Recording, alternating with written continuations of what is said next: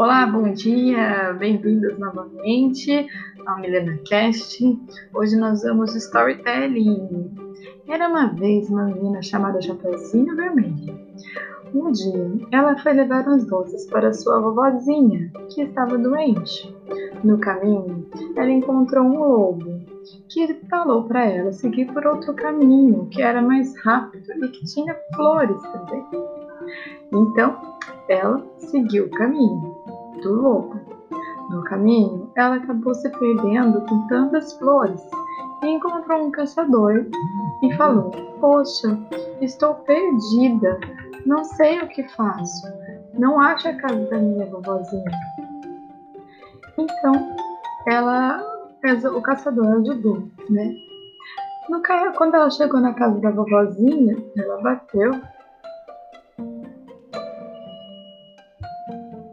Ela bateu na casa da vovozinha e disse: É, vovozinha, vovozinha, sou eu, a Chapeuzinho. Porém, a sua vovozinha, vovozinha né, respondeu: Pode entrar, minha netinha. Quando ela abriu a porta, estava tudo escuro, ela achou estranho, mas talvez fosse porque a vovó estava doente. Então, ela chegou perto e viu que a vovó estava diferente e falou: Vovozinha, por que esses olhos tão grandes?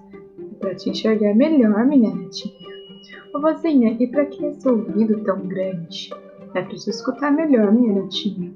E esse nariz tão grande? Para te cheirar melhor, minha netinha. E essa boca tão grande? É para te comer. Meu Deus, não era a vovozinha, era o lobo mau. Ele tinha chegado antes na casa da vovozinha e tinha colocado a vovozinha dentro do guarda-roupa e se passado por vovozinha para enganar Chapeuzinho. Nossa Senhora, e agora?